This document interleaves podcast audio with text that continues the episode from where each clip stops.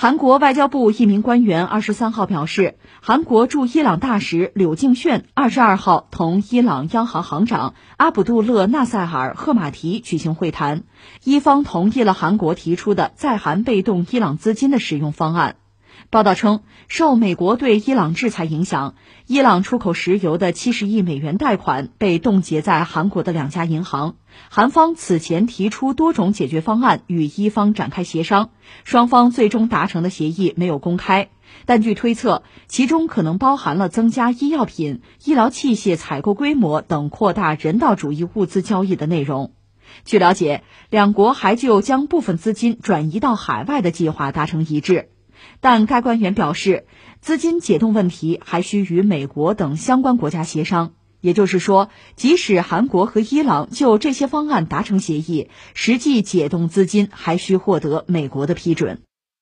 呃，这个事儿吧，涉及到韩国和伊朗这事儿哈，我们打破惯例，一般说来，我们聊这个话题，先就事儿论事儿是吧？今天我们不啊，我们先说点别的。就这两天，伊朗确实。动作频频，非常活跃，显然呢，对美国方面传达信号、施加压力，这个心情似乎变得异常迫切。所以，我觉得有两个事儿非常值得关注。一个是什么呢？伊朗是终止，注意啊，终止自愿履行不扩散核武器条约那个附加议定书。这是二月二十三号，这最新的消息吧？伊朗媒体说的。为什么？就说美国在伊朗规定的时间内没有采取伊朗认为的、认可的，就是解除制裁的措施，所以伊朗呢就开始终止自愿履行不扩散核武器条约附加议定书，限制国际原子能机构对伊朗核活动的部分监督核查工作。前两天我们关注了，本来伊朗和这个原子能机构达成一个临时的协议吧，现在看来伊朗方面这个态度变得更强硬了。另外，几乎与此同时，在二十二号，伊朗最高领导人哈梅内伊，他表示说，若有需要，伊朗可以把铀浓缩的丰度提高到百分之六十。他说了一句话，说这并不意味着伊朗寻求制造核武器。虽然西方和以色列也知道这一点，但他们。想有一个讹诈伊朗的借口，就哈梅内伊把这事点破了。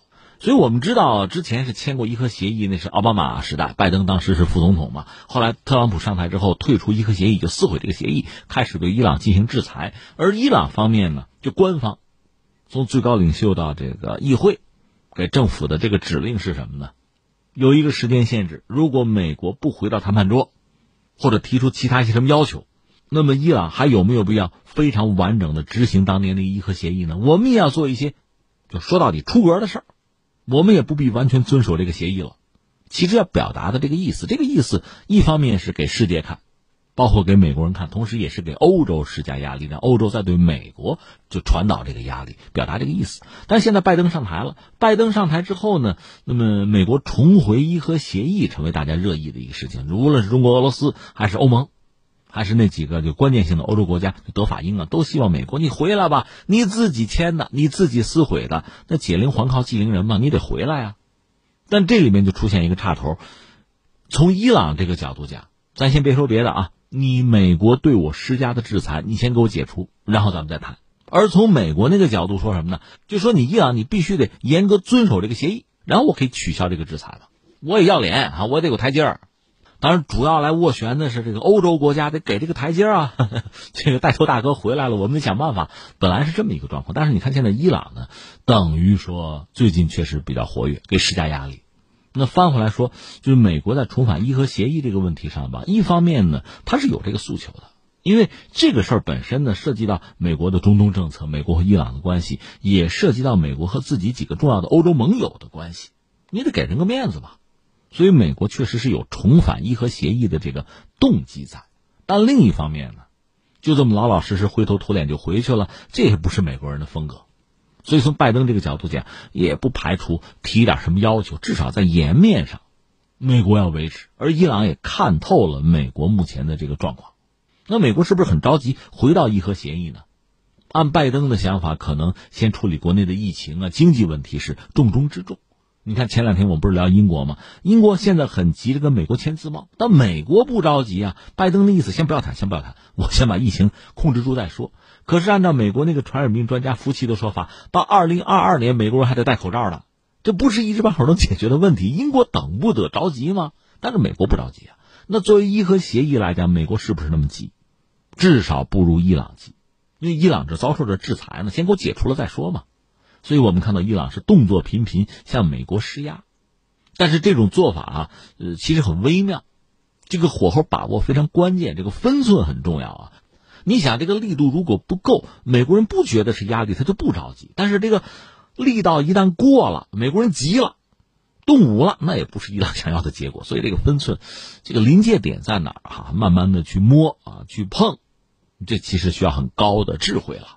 这个事儿放在这儿，我们再说到这个韩国和伊朗这点事儿哈，七十亿美元，因为韩国本身我们再三讲，朝鲜半岛是没有油的，就三点水那个油啊，石油啊没有，所以它需要买。伊朗呢是很重要的一个卖家，本来呢这个关系就贸易关系维持住了，其实不需要双方的关系多么近多么好。你看俄罗斯和欧洲也是这样子。虽然说关系不好，双方三天两头对骂，但是涉及到能源合作、天然气管线，该搞还是要搞嘛，是吧？我也需要卖，我需要客户，你那需要买，你需要这个气源，那就搞在一起就是了吧。所以，伊朗和韩国的关系，你看，韩国是美国在亚太非常重要的一个盟友，而伊朗自从七十年代末伊斯兰宗教革命之后，和美国那就是敌人呐。但即使如此，双方基于能源合作，该怎么来怎么来嘛。也挺好，但是呃，特朗普时代，美国退出伊核协议之后，对伊朗进行制裁，他单独一家制裁有什么意义？他必须拉着自己全部的盟友整体去制裁伊朗，恨不得整个地球都制裁伊朗才好呢。这是美国的态度。那韩国虽然说缺油，伊朗又是很重要的一个卖家，但是屈从于美国的淫威吧，带头大哥嘛，是吧？那就得跟。所以最终呢，等于说他有两家银行，韩国两家银行等于说拿着人家伊朗这个七十亿美元的油款就不给了，拿了人家的油不给人家钱，那伊朗当然不干了，就反复的交涉。这个你也得理解韩国人的苦衷，就韩国人自己来讲，这钱未必不想给，这生意还想接着做，但是美国在那儿呢，你又惹不起，所以就咬着牙闭着眼听美国人的。这边伊朗不管怎么样，反正我是不给啊。那你想伊朗能干吗？我整不住美国，整不住你吗？在霍姆斯海峡逮你一条船不就完了吗？扣了这韩国的船，韩国倒是有一条这个驱逐舰六千吨，在附近海域赶过去，那你还想对人家伊朗动手吗？